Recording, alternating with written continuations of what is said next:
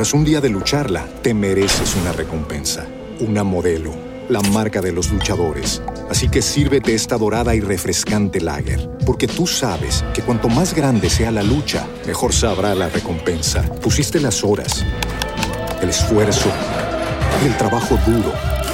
Tú eres un luchador y esta cerveza es para ti. Modelo, la marca de los luchadores. Todo con medida, importada por Crown Imports, Chicago, Illinois.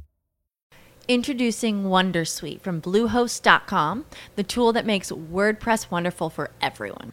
Website creation is hard, but now with Bluehost, you can answer a few simple questions about your business and goals, and the Wondersuite tools will automatically lay out your WordPress website or store in minutes. Seriously.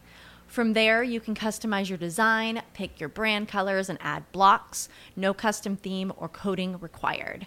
You'll get content suggestions that you can keep or revise, and with Yoast SEO built in, we automatically help you get found in search engines. From step by step guidance to suggested plugins to an AI powered help bot, our built in tools make WordPress wonderful for everyone.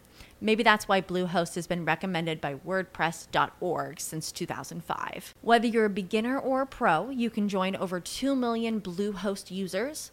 Go to bluehost.com slash wondersuite. That's bluehost.com slash wondersuite. Bueno, vamos allá, vamos a grabar un nuevo episodio del podcast de Instagram. Tengo ahí hoy gente trabajando, se escuchará a lo mejor algo por ahí de fondo, pero quería grabar este episodio sobre los siete errores graves que cometes en Instagram y que veo de forma innumerable. El primero de ellos es que muchísima gente me dice, Borja, quiero conseguir más seguidores, Borja, ¿cómo optimizo esto? Y de repente me meto en su perfil y tienen el perfil privado. Los perfiles privados, obviamente, mm, son mucho más es mucho más complicado que crezcan y además no tienen ningún sentido. Yo entiendo que privatices o que las cosas que comentes a través de WhatsApp sean privadas, que crees, tengas un, un perfil de Instagram privado para familias si quieres compartir porque Instagram te gusta y le gusta a tus amigos, familiares, etcétera. Pero mm, si quieres crecer con tu cuenta de Instagram, tienes que tener un perfil abierto. Entonces necesitarías dos cuentas, doble trabajo, estrategia muy definida eh, pero es que si no es complicado, si no, hay cuentas privadas o incluso luego las, pueden, las hacen privadas después de hacerlas crecer, pero es un trabajo más complicado. Y aquí entraría estrategia muy bien pensada de recomendación o de determinado contenido en el que no vamos a entrar en este episodio.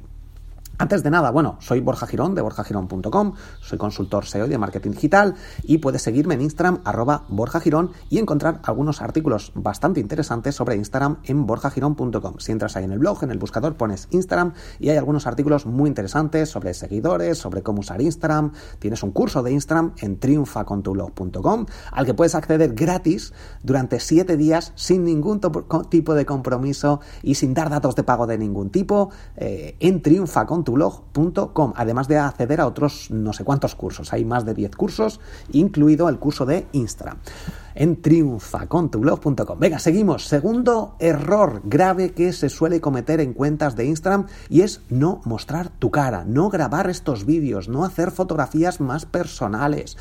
Instagram la gente, es que yo lo he comprobado en muchísimas ocasiones, nos gusta que, la, que ver gente, ver caras de la persona que está detrás de la cuenta, que la persona haga historias o publicaciones que donde nos hable esta persona, nos diga, pues mira, soy entrenador personal, esto te recomiendo hoy, soy pintor, mira, voy a pintar hoy aquí al cuadro y te voy a enseñar a hacer esto, cómo pintar un paisaje, cómo no sé qué, o bueno, me gusta hacer deporte, me gusta el running, me gusta correr, pues yo, venga, mira, para hacer este tipo de, deporte te recomiendo hacer estos ejercicios, precalentamiento, luego para, bueno, todo lo que se te ocurra, pero saliendo tú con un vídeo, grabándote incluso con el móvil, con un trípode si puede ser, o un sistema donde tú muestres tu cara. Si es tu cuenta personal, o si es una cuenta de empresa donde vayan saliendo distintos trabajadores contando su experiencia, contando anécdotas, contando algo donde enseñan a la gente por qué es necesario un seguro de lo que sea,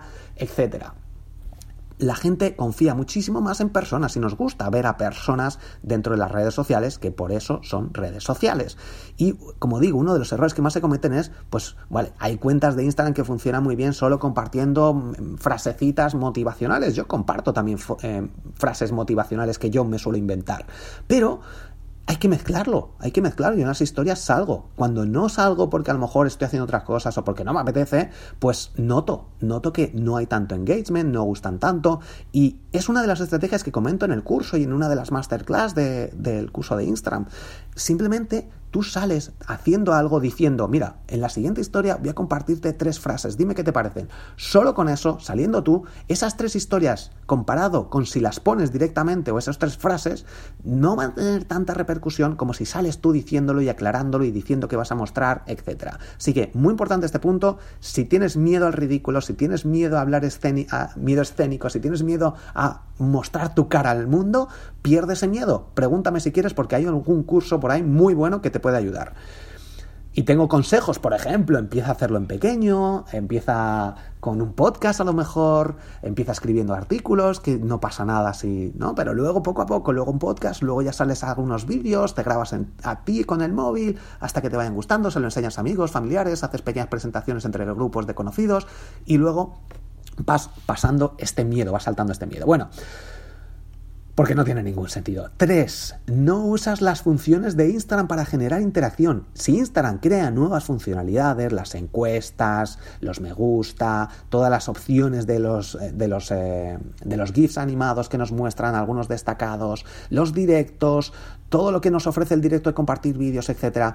Todo lo que nos ofrece Instagram, todas las funcionalidades que van añadiendo nuevas, si no las utilizas nunca, pues eso hace que Instagram diga, bueno, esta persona no utiliza las funcionalidades que voy añadiendo, por tanto vamos a hacerle perder un poquito de engagement, porque no está utilizando las funcionalidades que estamos trabajando tanto. La gente que utiliza esas nuevas funcionalidades en un inicio, además de que hay menos gente que las utiliza, van a tener mucha más repercusión. Así que utiliza las funcionalidades y si son nuevas, muchísimo mejor.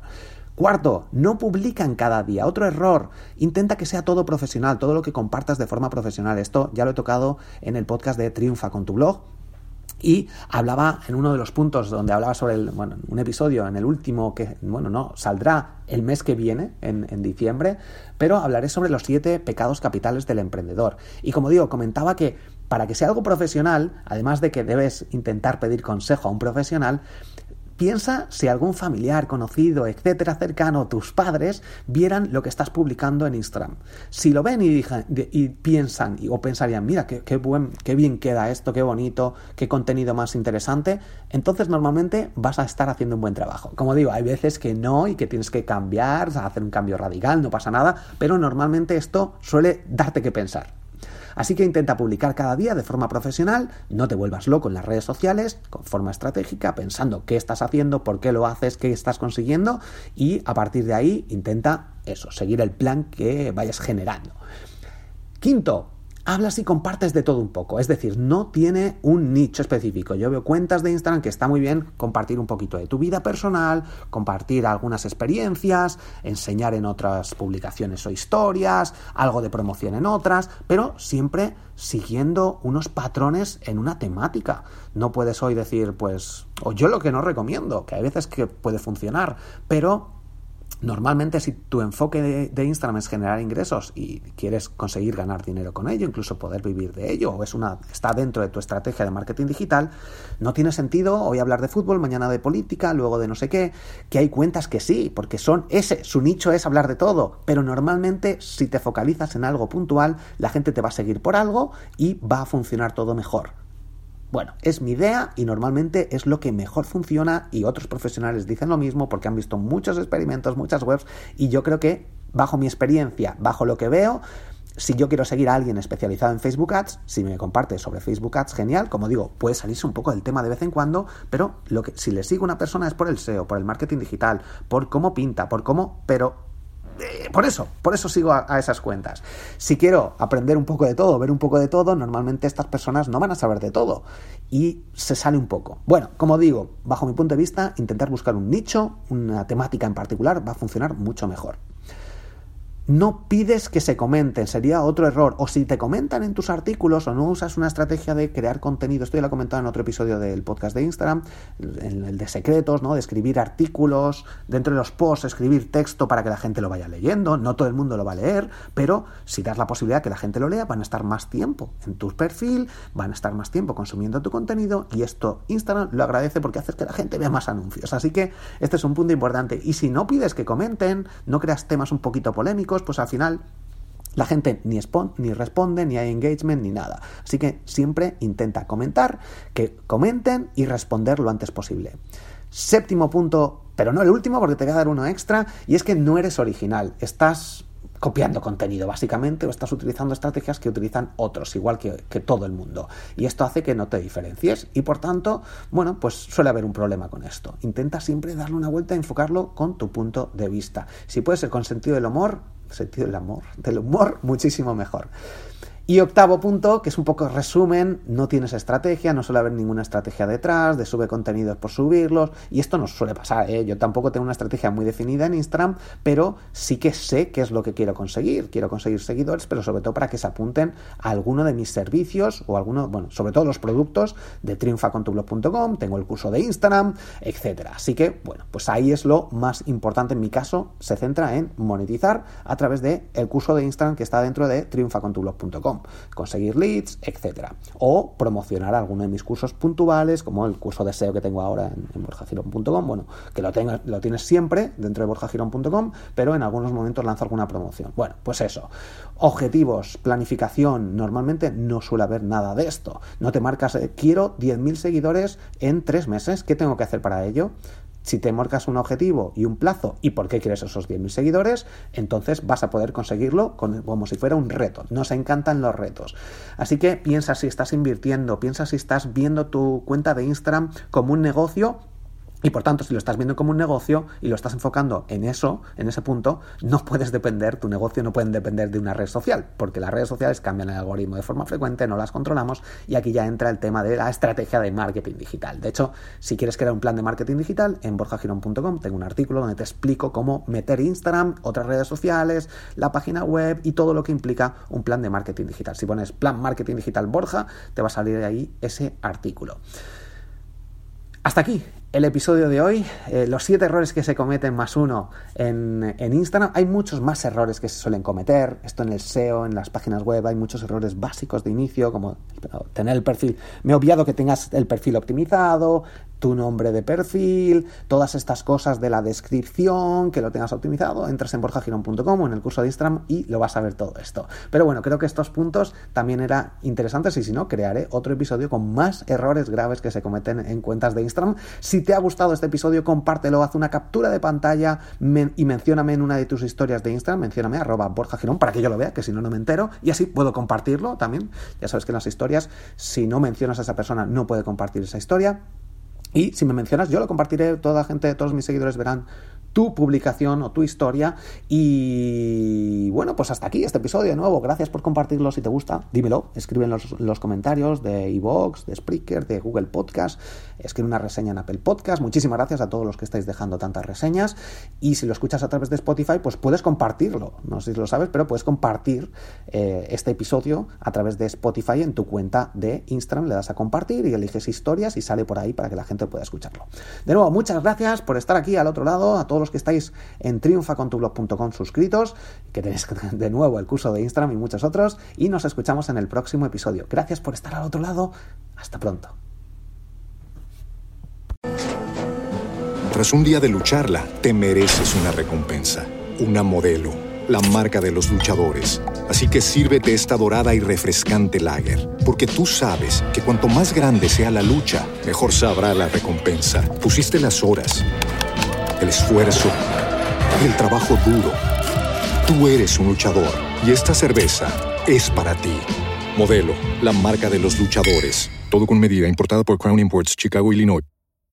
Lucky Land Casino asking people what's the weirdest place you've gotten lucky. Lucky? In line at the deli, I guess. Aha, in my dentist's office.